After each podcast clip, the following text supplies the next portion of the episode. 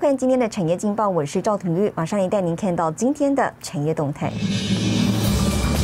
二零二一年，台湾 IC 产业产值将突破四兆元，年增两成。红海工镜头零组件，外媒指出呢，渴望借模组切入 iPhone。世界先进董座表示了，透过四大产品抢攻车用跟物联网，而并购题材加持，中寿和开发金抗跌。好，接着带您关心台股。台股今天呢开低走低，盘中跌幅一路扩大。在台积电、联电成为压盘中心，以及长荣和万海也走低的影响之下呢，大盘指数盘中跌了约两百二十点，并且跌破了万七关卡。整体法人呢，除了政府基金之外，外资和投信对于台股仍未翻多。那么加上整体技术指标中，如 K D、R S I、M I C D 等指标仍持续维持修正，指标呢也没有落底。整体来看，目前包括法人、资金和技术面仍不利台股，提供给您参考。接下来，请看今天的财经一百秒。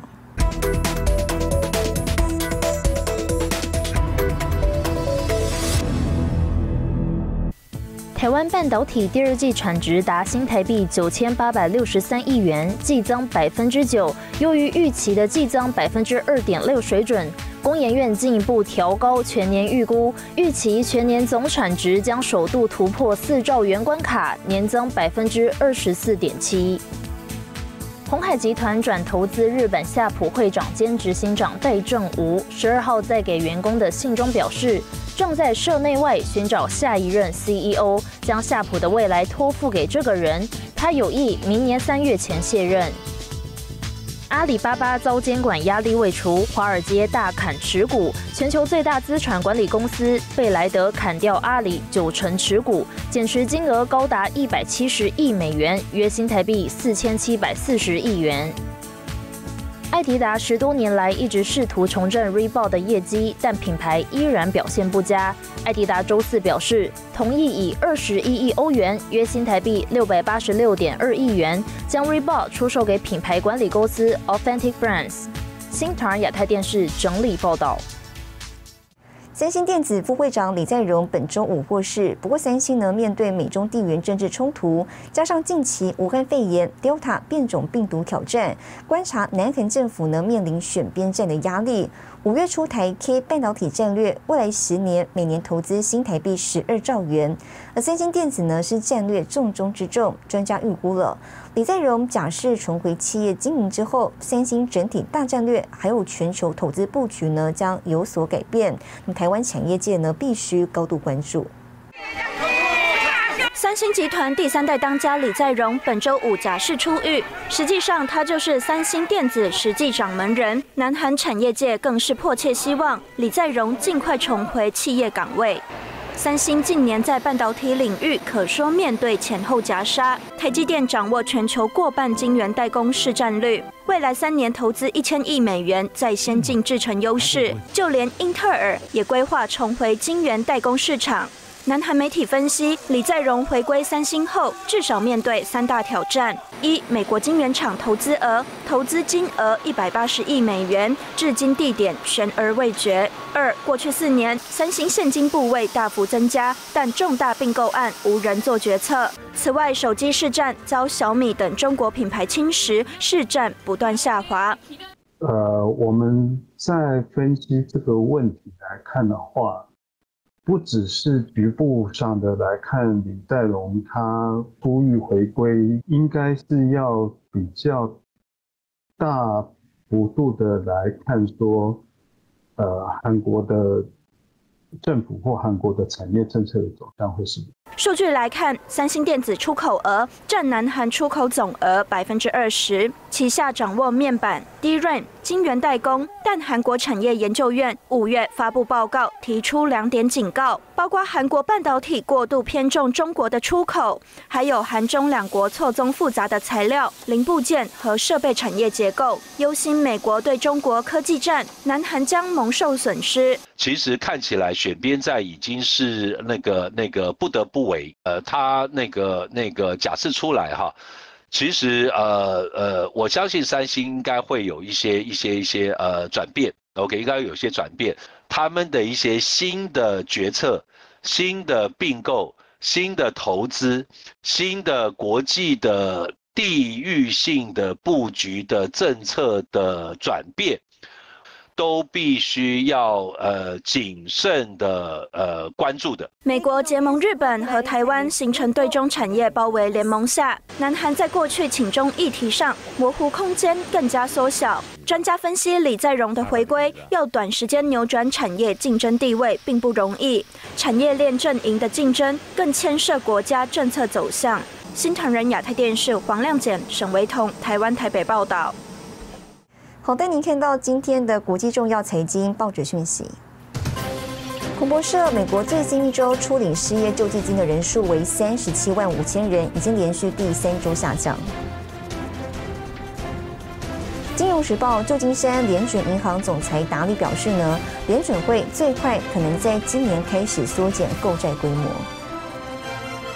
华尔街日报：全球指数型基金总规模达九兆美元，再创新纪录。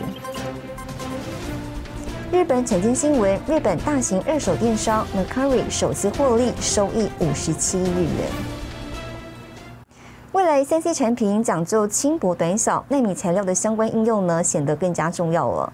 不过目前全球现况，主要的纳米材料生产跟供应面临垄断局面，导致呢价格过高，阻碍研发机会。一位台湾业者呢，就在高雄创立全台第一家纳米材料厂，实现一条龙生产，以独家技术帮助台湾加速纳米材料研发，进军全球市场。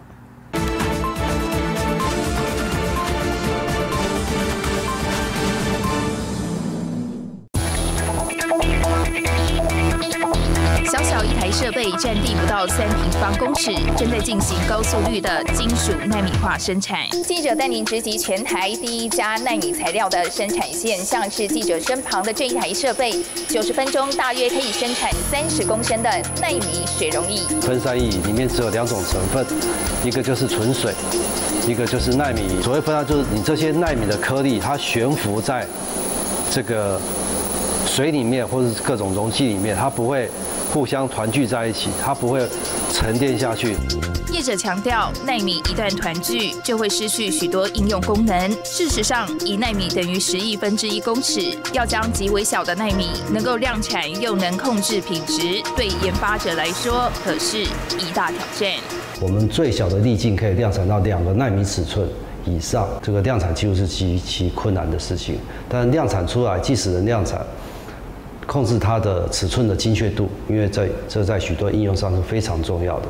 纳米材料应用广泛，以光电、印刷电子产业举例，纳米化的金属粒子能在导电颗粒边缘于相对低温烧结，降低接触阻抗，可制成导电墨水，应用在智慧型手机、穿戴装置以及车用等，达到轻薄短小、多功的诉求。已经有很好的导电性，大家都知道，我们把它做成纳米级的导电油膜，它可以。